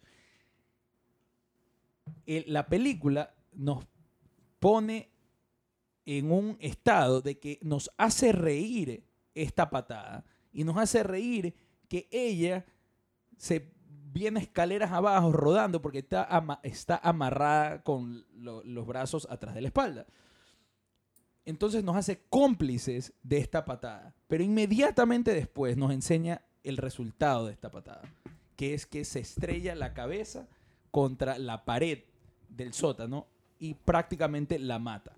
Eso te lleva como audiencia a estar en un estado de shock y reevaluar por qué carajo te estabas riendo de la desgracia de esta pobre mujer que lo único que quería hacer era man- mantener vivo a su esposo y mantener su status quo. ¿Y qué es lo que quería hacer? ¿Qué es lo que quería hacer la otra persona, que es la familia aquí? Mantener su status quo. Entonces te lleva a tener una vergüenza por estar apoyando esta patada y a reevaluar tu vida entera. Yo y solamente quiero terminar diciendo que es un hermoso momento de coreografía, de composición de toma, de movimiento de cámara, de actuación y de edición, con un simbolismo de mantener abajo a la clase social inferior, entre comillas, porque puedes todas ser las mismas clases sociales o diferentes clases sociales, pero es el- todo eh, de superior o inferior depende de momentos, no de cómo nacimos. Todos nacemos iguales. En, en qué situación nacemos es y en qué momento nacemos nuestras vidas es que estamos defendiendo nuestro nivel en el estado social que nacemos o de la sociedad. Entonces, es el simbolismo de mantener abajo la clase social inferior, de pararnos en los hombros de la clase social inferior y mantener el status quo. Eso es lo que quería decir, porque esa escena, yo la vi con Guillermo, la película, y yo no podía parar de reírme. Yo casi que pido, pongan pausa que me voy a perder el resto de la película, porque no podía parar de reírme y al mismo tiempo estar en estado de shock por querer reírme y de y, y estar con, con la familia aquí. Después hasta me dio asco de querer apoyarlos porque asesinaron a esta familia. A eso quería ir ahorita, que yo me acuerdo cuando la vi contigo, que esta manera el ataque de risa, y yo estaba callado. Ya, y yo estaba callado porque en mi cabeza pensé, La ¿por ma- qué la mató. No, no, no. En mi cabeza lo primero que pensé fue, ¿por qué carajo empaticé con esta gente? O sea, ¿qué tan equivocado estaba de empatizar con la gente que no tiene que empatizar? Y empecé a cuestionar si yo debería haber empatizado con, la, o- con las otras personas Con los parásitos. con los parásitos, de verdad. Y me desubicó y me encantó que ese fue para mí el primer momento de la película que no supe dónde ubicarme. Me encantó eso. Claro, y ahí, y ahí volvemos a, a una idea, perdón, y ahí volvemos a una idea como, creo que importante sobre hablar de, de cine de autor y de que este man estaba completamente dispuesto a tomar ese riesgo. Y eso, eso... ¿Sabes qué, Dani? Sería bueno, aparte del punto que vas a dar, que para los que escuchen el podcast que no necesariamente tengan claro el cine autor, que deja una como breve explicación de lo que es el cine autor. O sea, digamos, yo creería que, que, claro, francés, pon una moneda. Eh, que, digamos, el cine de autor vendría a ser esta idea que, como bien lo dijo Raúl ahorita, nace como del cine francés en algún momento, donde se expresa la visión única y específica de una persona, no de un conglomerado, ni de un grupo, ni de varios guionistas trabajando Un juntos estudio. un estudio. Se, es la visión de una persona queriendo hablar de una cosa específica eh, y, su, y su visión de esa cosa, digamos. Y vale, y vale aclararle al público que es lo más difícil de lograr para muchos directores. Claro. Tienen que tener mucha credibilidad y haber demostrado mucho como directores para Y no solo eso, realmente Dale. tienes que tener, hay un tema ahí como Talento. de entender el medio. Talento. Claro, entender, entender el formato, entender la composición, entender... saber manipularlo también. Claro, o sea, digamos, hay, hay, hay un montón de camello y de talento que está involucrado en, en ese... Y es querer decir algo, y querer decir algo tiene un riesgo, porque como se ha demostrado en este podcast, cuando tienes algo que decir, no necesariamente vas a estar de acuerdo con el resto. Es Claro. peor te- no tener algo que decir, en mi opinión. Sí, es peor no tener algo que decir, pero es más seguro. Totalmente. Es más, es más, o sea, digamos, no tomas riesgos, estás de acuerdo con todo el mundo, todo el mundo te quiere. Digamos, es una película de Marvel, Como Doctor Sleep. la vas a pasar bien. A ver, pero ¿sabes qué es bacán? Que ahorita que dijiste es una película de Marvel y normalmente todos estamos como que sí, la disfruté y todo chévere. Qué bacán que esta es una película que eh, está fuera de ese concepto, es de autor, etcétera, etcétera. Y todos estamos con la misma sensación de haber visto una película de Marvel. Estamos felices, estamos entretenidos, estamos con muchos conceptos en la Estás cabeza. en drogas, hijo de puta. ¿Qué, No. qué sensación de ir a tu película de Marvel? En el, en el sentido de que El sentido de que salimos no- Pero eso, entretenidos. eso, eso a ver, tiene que mucho que salimos- ver con la película es Saliste, de ver increíble. una, La saliste de ver una película y estás satisfecho de haber visto la Exacto. película. Eso es lo que creo que se refiere. O sea, y no, no, más, no, más allá de eso. Porque Estoy satisfecho intelectualmente también, no solo de entretenimiento. Sí, en una pero- película de Marvel no salgo satisfecho intelectualmente. Obvio que no, obvio que no. Pero es eso, es el hecho de que cuando, yo qué sé, discutimos Infinity War, eh, hablamos, porque es una película que nos entretiene y todos salimos felices de esa película, por razones diferentes de lo que podemos salir felices de esta película, pero, ¿qué es lo que pasa? La máquina de Hollywood justamente se trata de eso, de con la menor cantidad de información o intelecto posible que tú sales así de feliz, súper bien, que igual no le voy a quitar méritos a Infinity War, eh, porque para mí sí tiene sus- sus cosas, Ujú. eh, desde el desarrollo de Thanos, etcétera, etcétera, pero no vamos a entrar a ese tema. Pero en todo caso, Ya entramos en ese tema. pero en todo caso, clic en episodios pasados, por favor. en todo caso, eh, películas como Parasite logran ser también refrescantes porque lograr ese efecto de que todos estemos de acuerdo, de que todos salgamos entretenidos, de que todos estemos felices y que no podemos dejar de pensar en la película. O sea, ya te no voy a es decir común. para mí, para mí ¿por qué, por qué te te sientes así? Porque te incomodó. Pero es bueno. Digamos, para mí eso... Sí, no, es que es eso. Es que es eso. Digamos, el, el brevemente, muy brevemente, yo creo que si, el, si lo que se considera arte no te incomoda, no es arte.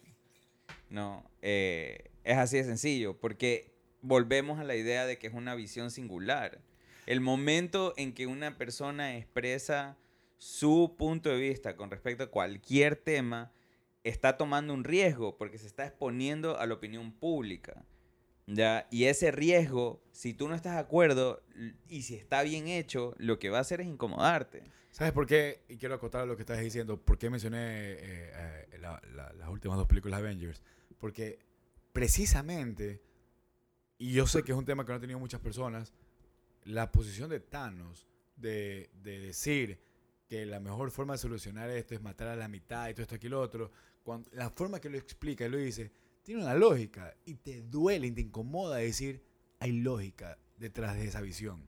Sí, Y- de acuerdo. no, y, y y- te- y y para mí eso es súper interesante. te y eso es lo y que más enriquece la película. Yo te duele y te incomoda que sabes que puede funcionar. Yo respeto- que Exacto. puede tener la razón. Exacto. Entonces, para mí eso es lo que me... Por eso, por eso las comparé, porque si bien obviamente Parasite es un masterpiece y Avengers no es un masterpiece, pero es una gran película, logran eso, o sea, logran tener un efecto ti post el momento de haberla visto, más allá del entretenimiento. Mira, voy a estar de acuerdo sin estar de acuerdo contigo. Primero que voy a decir, lo primero que voy a decir es que respeto el criterio tuyo, Guillermo y Guaro. Simplemente estoy en total desacuerdo de que a mí no me incomodó, simplemente no me cuadró la lógica eso es algo muy personal. Me pareció un poco de motivación forzada, pero, pero, pero está bien. Está bien. Eh, Por eso digo, respeto, simplemente no comparto. Pero para estar de acuerdo con ustedes, simplemente voy a mencionar a Billy Wilder. Billy Wilder es uno de los mejores directores de la historia, que su único defecto fue no ser un autor. Su único defecto fue no ser un autor y él se lo llevaba como un badge of honor en, en su... ¿Cómo es la expresión? En his sleeve o lo que sea. O sea, él hizo Manga. en su manga. Gracias, Dani. Él dirigió grandes clásicos. De, es puta, todas sus películas son clásicas. O sea, eh, tenemos No todas. la gran mayoría, digo. La gran mayoría. Obviamente no todas, gracias, Dani. Pero la gran mayoría como Some Like It Hot, Sunset Boulevard, eh, The Apartment. Eso como. Gracias, Ani, pero cállate. Gracias, Dani, pero vales un chance de verga. O sea- este es mi programa, no el tuyo. como decía, eh, eh, Dani, ese Sunset que Boulevard, decir, for now. Sunset Boulevard, The Apartment, Down Indemnity, eh, que la vi recién el otro día, eh, Some Like It Hot. O sea, son películas tan bien hechas y que, que tienen algo que decir, pero simplemente son de estilos distintos. No si tú las ves, tú no puedes sacar el director, que es una de las definiciones de ser el- un autor. Pero eso es cine de entretenimiento con algo que decir. En cambio, simplemente yo no comparto que Marvel sí es un cine de entretenimiento y simplemente no tiene algo que decir, simplemente es para entretener. Por favor, Estamos- no hablemos de Marvel. sí, sí, estamos. Sí, sí. Es que, lo mencio- es que lo mencionaron. pero vamos dos horas es, una, es una tangente un poco de... Dos No. vamos dos horas Y 16. no solo, y no solo Son eso. las 2 de la mañana y yo necesito terminar esta baja. No, y quiero aclarar algo. O sea, yo no hablé de Marvel. Hablé. Alguien dos dijo Marvel. No, dije Avengers. Yo dije Marvel. Ah. Claro, yo hablé de Avengers específicamente Y de porque Infinity para War. mí. Sí, porque específicamente para mí es clave el tema de Thanos. Entonces, ahí, si hablamos del resto de Marvel, totalmente de acuerdo con lo que acabas de decir. O sea, por eso Marco para mí Y yo es hablé de importante. Thanos. Y yo hablé de la lógica de Thanos, pero bueno, dejémoslo ahí. Entonces, pasa. ¿Qué pasó, Dani? ¿Fantasma? algo. Ah, No, bien. Eh, Yo también entonces, escuché algo, escuchaste como. Sí. Sí. ¿tu perro tal vez? Yo, esta que jode ese man. Bueno, entonces, sin acelerarlo mucho, pasa el tema. Rosemary Baby. pa- No, es mi perro. Pasa el tema de la patada que ya hablamos y logran escapar. La familia logra escapar después de una gran escena con el niño en el patio, enseñando la- las luces. Qué, va- qué bien iluminada esa escena. Eh, qué bien controlado el ambiente al aire libre. Yo no sé cómo hizo esa huevada. O sea, tal vez tienes un país atrás dándote financiamiento, pero excelente. Y logran escapar de la casa después de varias escenas cómicas o varios momentos cómicos, como por ejemplo el padre Key arrastrándose por el piso mientras los padres Park tienen sexo en un eh, sofá. Es Precoito, por favor. Precoito. O sea, se masturban y después tiran, ¿no? O sea, Precoito. asumimos. A ver, por favor, respetemos. No sabemos lo que Chip considera sexo. Lol. Qué bien, Guillermo. Aplaudo esa huevada. Fino, Aplaudo fino. esa huevada. Fino, fino, bien. fino. Fino, exacto. Bueno, y ahí viene una de las grandes escenas, grandes metáforas y simbolismos de la película. Que, Porque durante todo este tiempo ha estado lloviendo. este, exactamente. Que Y es por la razón por la que se cancela el... El, El trip, camping. el camping trip. El, el glam trip. el glam trip. el- El glamping. Glamping. Glamping, glamping. Glamping, gran, término. y empieza la odisea de bajar. ¿Qué será? Durante unos dos sea, minutos. como Dos unos- minutos. dos minutos. Dos minutos Claro. y medio. Bajando escaleras, bajando puentes, bajando todo, todo, todo el O sea, es la tiempo. familia aquí. ¿Qué es lo que decía? bajando Marca una y diferencia. bajando y bajando y Claro, bajando. y marca una bajando. diferencia de lo rápido que subían, que te enseñaban que subían, pero lo rápido que subían a lo lento que bajaron. Eso Bajan me porque encanta. bajan- Porque como bajan en la madrugada, no hay transporte público, no hay nada y tienen que caminar all the way fucking back. Y cuando llegan a su barrio, resulta que el barrio está absolutamente inundado. Y su casa A un nivel inundada. que lo único que uno puede pensar es, digamos, esa agua es mierda. No, y lo Y dice. él dice. Sí, Sí, lo sí, sí, Ah, lo dice. lo Lo dice. Ok. dice. Esto Ok. es agua Sewage. séptica. Agua de pozo séptica. Lo No, y Y- hacen el gesto, esto huele mal. Es más, hay una Ya, escena no en que la hija se sienta. Lo, lo realmente curioso es que lo único que está arriba en el, todo el departamento Es el water. el water. Es vacancísimo eso. Increíble. Y de Es repente loco. este water está explotando mierda. Eso, eso y es lo como- único que hace la esa es la es única escena taparlo y sentarse. de, de Comer slap, slapstick. es como pero el ni slapstick. siquiera es como es como arte abstracto ya es No, como ya nivel, la man no, lo no, lleva a otro nivel Yo creo que simplemente slapstick comedy de, ok, está explotando mierda, simplemente voy a cerrar y Eh, yo creo que yo creo que hay más yorgos de lo que crees ¿Tú crees? Grande Yorgos Lanthimos. Sí, sí. Shout out, shout out to, my- to my dog, que se llama Yorgos. Lo amo. Shout out to my dog, Burpee, que está que pela verga y te quiere escapar del cuarto. entonces se inunda todo el barrio de los manes los manes llamar. regresan a Caleta ¿cómo se llama tu perro? no me acuerdo Di- di- di- no, es que tienes que decir el director ahorita. Bong Joon-ho Así se llama. Cada vez que lo quiere llamar, decir, Dani, grita. Bong Joon-ho Tu perro se llama Ho. Nice. Bueno. Entonces, nada, este, los manes regresan a Caleta, su Caleta está inundada, no hay mucho que pueden hacer al respecto. Salvan la piedra. Salvan la piedra, de la que hemos hablado, eh, y Van a dormir a refugio, un- Se van a dormir a un refugio. Ah, y se va a no, dormir no a un es refugio. Es un como que gym de un high school. ¿Cómo se Es un refugio. Eso es un refugio, Claro, pues. pues, Usan el gym de la high school claro, para hacer un es lo que se refugio. conoce Es un refugio improvisado. Hay dos, hay dos cosas importantes que pasan justo después de eso ahí. Una es, bueno, a- después de pasar la noche en este refugio improvisado para la gente a la que se le inundó la casa, que es este gimnasio de un colegio, eh, los llaman a todos por, A la mañana siguiente mañana llaman a todos por el cumpleaños del por el pelado. cumpleaños del, pela- de- del niño de la casa de los Park.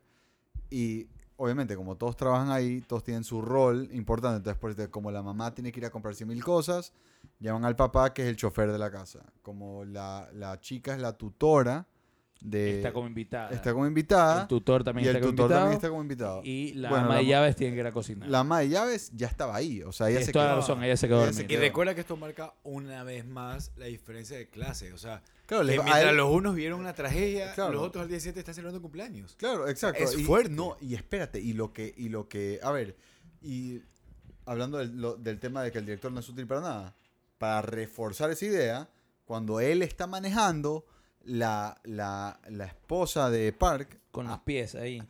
con, los, con las patas levantadas en el asiento, hablando de, ah, sí, llovió súper fuerte ayer, pero el sol está de locos. Y el papá Kim está comiendo remierda. Está- Cuando, Ah, obviamente. Está comiendo remierda de escucharla hablar súper raro. Y peor, ve que la man baja la ventana porque le empieza a oler feo. con los Por fin. pies de la man al, lado. de su cara, a ella le Le huele, huele feo. feo él. Y el man se empieza a oler. Exactamente. Y espérate, a mí lo que no me gustó es... Nos estamos expandiendo, por si acaso. Ya, súper rápido. A mí lo que no me gustó de esa parte es... Él, pod- él fácilmente podía haber olido feo porque pasó la noche metido literal en estiércol. Y simplemente olía feo por esa porque Bueno, no- pero ya a este punto Ella no tiene estamos, cómo saber eso. estamos ya Es un running- firmemente es un en running- una- claro, no, ella ya no- estamos firmemente en una sátira. Ella no tiene por qué saber eso, pero él sí sabe pues que estuvo metido Claro, en agua de mierda, pues, ¿no? Entonces, Pero él no va a decir nada, pues. él no va a decir nada, pero, pero se debería sentir menos ofendido de que le moleste. No, es que a ese punto ya está traumado. pues. puede ser, puede ser. Ya, ya- Claro, ya- ya, Ya hay desarrollo, ya hay caleta, ya hay desarrollo. desarrollo, claro. Bueno, y el final de la película es una huevada 10. Es como sobre- media hora de el locura. semifinal de la película. Sí, en verdad es El cierto. semifinal de la película. No nos metamos en tanto detalle, simplemente que el, el- el esposo de la ex ama de llaves se libera. Pero es que es demasiado importante. No, no, es que ya no nos podemos Que meter tanto. esta película es The Gift that Keeps on Giving. Exactamente. El, ex, el, el esposo de la ex ama de llaves se libera de sus ataduras. Eh, Se- se libera de sus ataduras y sube a matar a la gente y mata a la hija del chofer de la y- Pero, y- y- pero lo heavy de esa es que el chiste de todo esto aquí, y no sé si tú, tú encontraste esto aquí, pero la, la, la mamá del niño le compra la misma torta la misma torta que, que, lo el- traumó al pelado. Exactamente. Y le Yo no me di cuenta de esa es- nota. es la misma torta, es la misma dice, torta. necesito que tú se la des, le dice a la profesora, necesito que tú se la des. Para que para se que deje de traumar. se- Esta se- va a ser se su cura, Sí, su cura. O sea, qué fuerte. que la man le va a dar la torta, sale el monstruo que el pelado vio, que lo ma- le marcó su vida para siempre y la La cuchilla. cuchilla a la mano. la cuchilla le mete un cuchillazo y el pelado. Junto a- justo antes de eso estaba, claro, el, el El pelado, pelado le empieza vira- a dar, se le viran los ojos los Justo, justo antes de eso viene la escena que ya hablamos de You're Getting Paid eh, y resulta que el papá Park no sabe, pero resulta que sale el, el chofer con él y ve acuchillar a su hija, cosa que no lo sabía, entonces empiezan a pelear, todo. Bueno, se arma un reverendo despelote. Quiero decir que antes de que empiece el despelote, el hijo está arriba diciendo I don't belong here. Perdón que te Hay otro interrumpa, no, simbolismo. perdón que te- Claro. tengo que te interrumpirte. Otro disclaimer. Todavía no es tarde para parar el podcast y ver la película. En todo caso, en todo caso, ya, y para todo Ya esto, fue, ya fue, Eduardo. Ya fue, ya fue, ya para fue. todo esto, Es la, demasiado bueno. la nueva ama de llaves, es decir, a.k.a. Mamá Key, está cocinando todo el tiempo y quiere darle de comer. ¿Se acuerda que quiere darle de comer, al, al, al, al, parásito que vive abajo? Porque ya cachó, pues. O sea, porque querían, querían tratar de, de- de entablar una cierta como que diplomacia entre ellos, pero él no sabe porque él recién ve, sube y ve que, que han matado a su esposa. Perdón que me ría, pero es que la película es chistosa. Y ahorita simplemente me acordé porque el man sube y mata al hijo, o intenta matar al hijo. matar al Y al final, yo no sé si te dieron cuenta, cuando pasa el cuchillo y toda la boda, está la hija de 17 años cargando al tutor, me lo llevo a Claro. la clínica. Claro. ¿Vieron esa Se lo llevan Claro. hecho. Que la man, la man sale, la man sale gritando, ah, mataron a mi tutor. Y de repente se encuentra esta huevada de que aguanta, mataron a mi tutor, a la tutora de mi hermano, mi hermano está en, Casi que en el coma. suelo en coma y toda la huevada y, y- y se la ve simplemente en el fondo. Es que hay tantas cosas pasando que simplemente se la ve en el fondo, la man cargándolo y le gusta Y es que, ¿sabes regándole la sangre. Todos estos últimos 10 minutos solo remarcan la, La locura. de cómo este man genera como tanta intensidad hacia el final. Es que es una cosa de locos. No, es que sa- esa sa- ul- ¿sabes esos por 10 qué? minutos son sobrecogedores. ¿Sabes por qué esta idea para mí es tan marcada? Porque Overwhelming. tiene un ritmo tan marcado en la película y, una y- y el tipo de situaciones tan marcados que de repente aparece esta situación de comedia y terror. Claro. ¿ya? Que, que es- Comedia y shock. Comedia y shock. No sé si terror, comedia y shock. No sé, en todo caso, eh, me parece increíble porque es justamente como un cambio de género, es como un cambio de, de- de- de todo en la película. Y a mí me fascinó eso, me fascinó porque tú esperas que todo se siga manejando en el mismo ritmo, en la- eh, eh, eh, no sé, que te cambie tan radicalmente y que se sienta que fluye de la forma que lo hace y que tiene tantos detalles sutiles como lo que mencionaba Chip del fondo de la chica con el, con- cargándolo a él y todo. Es genial, es genial.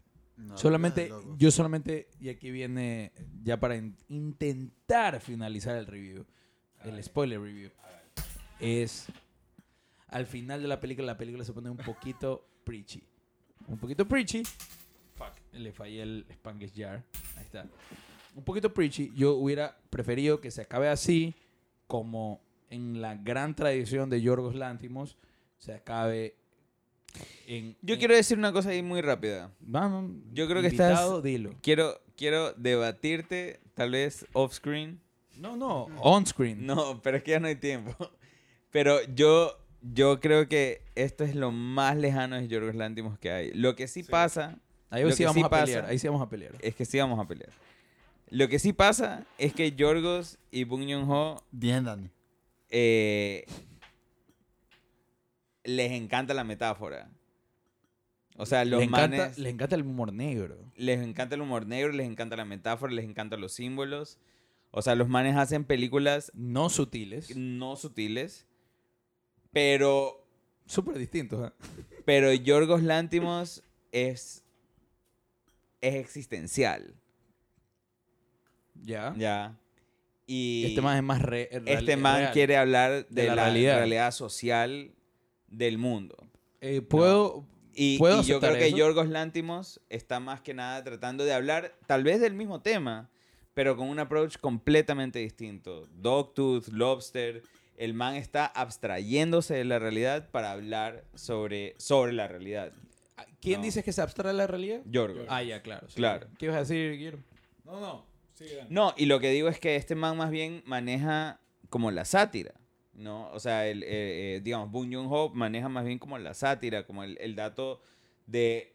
Justamente es, es muy extraño, a mí, digamos, más allá de The Lobster, Esto es más Dogtooth que Lobster. Totalmente de acuerdo contigo. Porque igual Dogtooth es una película que es, es difícil, es una película abstracta, pero, pero más allá de eso es como un tema, digamos, Yorgos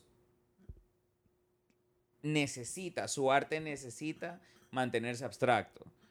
Dogtooth es la prueba absoluta de eso. Totalmente No. de acuerdo contigo. O sea, Que, eh, Dogtooth pasa en un lugar, punto. Dogtooth pasa en un lugar que no se entiende dónde es a propósito. Ese es el punto.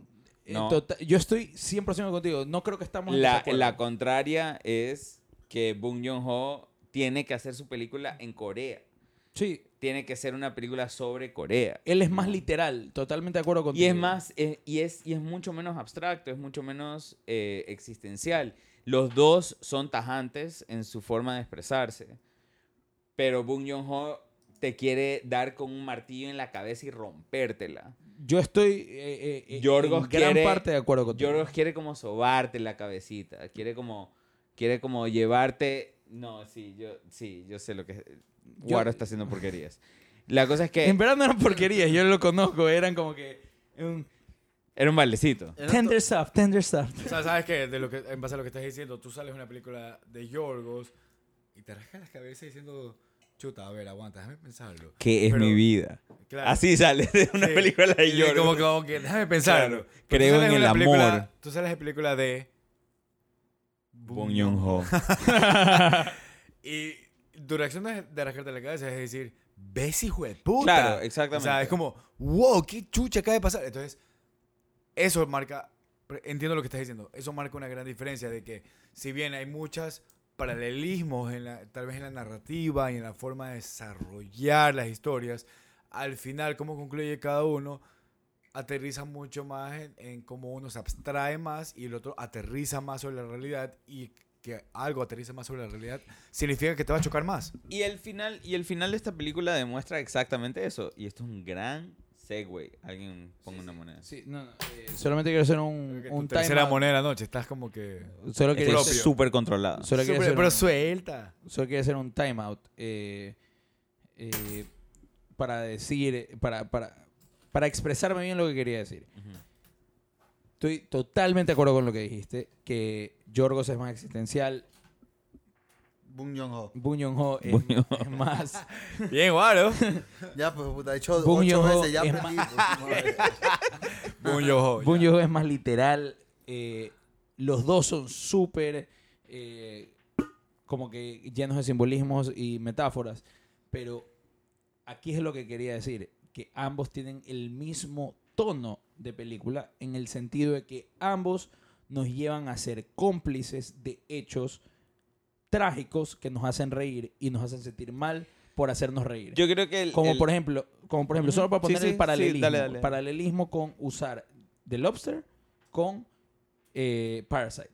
Parasite, ya dije, mi, mi momento favorito de la película y lo voy a hacer un paralelismo con, no sé si es mi escena favorita de Lobster, pero es el perfecto paralelismo. Cuando en The Lobster la novia de Colin Farrell mata a patadas al hermano de Colin Sí. Farrell que está convertido en un perro. Y si alguien no ha visto The Lobster me acaba de creer loco, pero así es lo que pasa. Yo no me lo. Literal. Eh, ¿No te has visto? bueno, por favor, mírate el The Yo Lobster. no me lo voy a ver, me la cagaste. No, ni verga. No, de nada- hecho no te la cago. Nada. Ya, así es. Nosotros somos cómplices de este momento cómico que la genialidad de Yorgos nos lleva a reírnos con él, pero en el segundo que se acaba es, nos acabamos de reír Yo te voy a dar mi resumen. de la eso. muerte de un perro, que en Hollywood Claro. es pecado. Claro. En Hollywood es- puedes matar a niños, nunca mates a un perro. Yo, mi resumen de eso es que la gran similitud entre Bong Joon-ho y Yorgos Lantimos es que de ambas películas sale súper triste. Es como, qué verga, loco. Ahí sí, ahí sí, es como que qué chucha.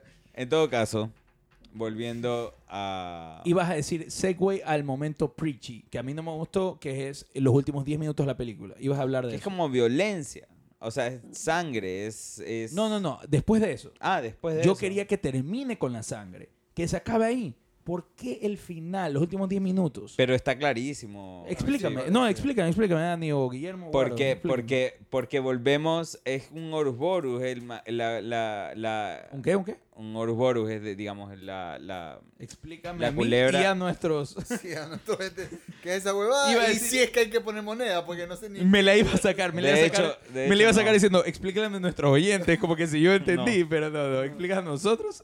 Eh, ahorita no, no sé si tengo, idioma tengo la cordura. Se puso no, fino. no sé si, no sé si tengo la cordura para, para hablar de la etimología de la palabra, no sé dónde es. Creo ¿Qué que palabra es? Horus Borus, creo que es griega. Ah, Bueno, no es pero Spanglish. en todo caso, explícala. Mm. Claro. Y vuelvo a tirar moneda. La cosa es que el Horus Borus es, es un símbolo que todos hemos visto, que es el, Es la el- el serpiente dragón, comiéndose. la serpiente que se come a sí misma. Eso es Y literal. Silder's Air. Sí, Ya. Sí, exactamente. La cosa es que la peli, lo que Joon-ho quiere decir es que la peli empieza donde termina, termina donde empieza. Y eso es lo más importante del Gracias. mensaje de- de- del man. O sea, digamos, lo más importante no es terminar en la sangre, no es terminar en la tragedia, es terminar en la reflexión. Y la reflexión es, estos manes, después de todo lo que pasaron, terminaron en exactamente el mismo lugar. Ese man terminó soñando con las... O sea, terminó soñando abajo con de las medias sucias bajo la cual la película empieza. Es No exactamente el mismo lugar. No termina ahí. Claro que sí. Yo me moría de ganas que termine ahí. Yo me moría de ganas que esto sea una tragedia, como tú lo acabas de decir. ¿Y dónde crees que termina? Comienza con un sueño, el sueño se realiza, se deshace Primero- el sueño y se queda en el sueño de nuevo. Por favor, intentemos analizar un paso más. Un paso más. A ver. No estoy diciendo que la película termina en el sueño. Obviamente la película va un poquito más allá y nos demuestra que estaba soñando. Sí me acuerdo de eso. Ya. Eso es, creo que relativamente obvio, ¿no? Ya, pero entonces, ¿qué estás diciendo? estoy diciendo que la película, al enseñarnos el sueño que ha Ajá. tenido este man, nos Ajá. termina, termina con un optimismo de que eso es posible. Que, No. él, que él está. Estoy en ¿Por absoluto qué desacuerdo. carajo También. nos enseñó el sueño? Porque, porque es Para lo de- contrario, porque el Una man no lo va a lograr. Claro, es regresar Eso, a la misma es- realidad de, de espérate, es- quiero algo. Uno a la vez, uno a la vez, uno a la Ah, vez. Pero voy a decir una, voy a decir una cosa importante. Lo- una de las primeras cosas que te gustó de la película era el, op- era de, ¿a quién describimos? Cuando describimos a los personajes de la película. Claro, el, papá. o- el optimismo estúpido y ridículo del estúpido papá. y ridículo que los llevó a su. Que- final. Man, exactamente lo mismo. Primero que fue un sueño y todos sabemos que no va a pasar, pero igual, el optimismo estúpido del papá lo hizo que el man se imagine que iba a pasar Tienes, y toda la audiencia igual sabe que esa no va a pasar ni verga. justamente tengo aquí el anotado en mis apuntes que efectivamente el hijo era como que la siguiente generación del- de la misma estupidez. Sí, pero escúchame, tenemos que seguir con el tema de... ¿Qué de- tema? Ya vamos a dormir. y- Sí, Ya, sí, hermano, a ver, pero hay ahora, que- ahora- ahora viene Star Wars, ¿no? Ahorita Que quede claro que son las 3 de la mañana. A ver, no, pero ahorita viene- Esto es temprano para lo que ahorita, hemos viene, acabado. ahorita viene el tema más importante de todos. Tenemos que darle una calificación a la película. ¿Te animas a darle un review? Ni cagando, pero yo, o sea, no, a ver. eh, Entonces cállate, pues. No, pa- Así es como tratan a los invitados en este programa. Quiero que Después de sepa tres cualquier otra de dos persona horas que 50 venga. minutos, sí, así te voy a tratar. Eh, no, mentira, no, sí le doy un, o sea, le doy un 9.5. Ok. Yo le doy ¿Guaro? un 9.5 a esta película. Guillermo. No, no, le doy un 9.8 a esta película. Qué Sí, bien, sí, Guaro. Muy bien, Guaro, Estoy muy ta- bien. Mientras Guillermo piensa en su review, solamente 9.6. 9.6. Solamente hay que estar, voy a decir que está, estoy orgulloso de Guaro porque hace- Porque creen en el capitalismo. no, además de eso, que toda la vida lo he sabido, hace hace un año, Guaro, creo que estás de acuerdo conmigo, no te hubiera gustado este tipo de películas o por lo menos no hubieras visto esta película. Y y realmente ahora Ahí, Estás en la se, se está poniendo denso el, podcast. Estamos hablando de un man que sus películas favoritas son The House of the End of the Street, el remake, película. el remake, House of qué? el The remake, House at the End of the Street. No, esto es un podcast. el remake. No, no, no. Esto, Dani, escúchame, esto sale de alguna forma en todos los, los episodios. Ajá. House of the End of the Street, el remake. House of qué? House, House at, the, End of the Street, el Jennifer remake, Lawrence. el remake. Porque hay una película de los 70 que What aparentemente the es buena. fuck is that? Exacto. Es Y la otra es la de los cheerleaders. ¿Cómo es? Ah, eh, Fired Up. Fire Up es una película. ¿Qué está pasando? Exacto. Esa es nuestra tercera pata. En Todo nuestro- lo que tú no has visto, Dani, son las películas favoritas de Guaro.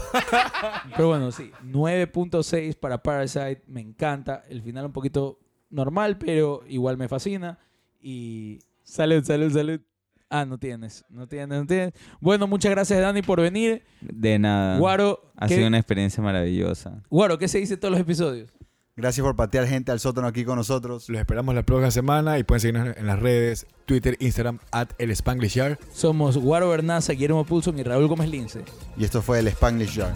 Anion.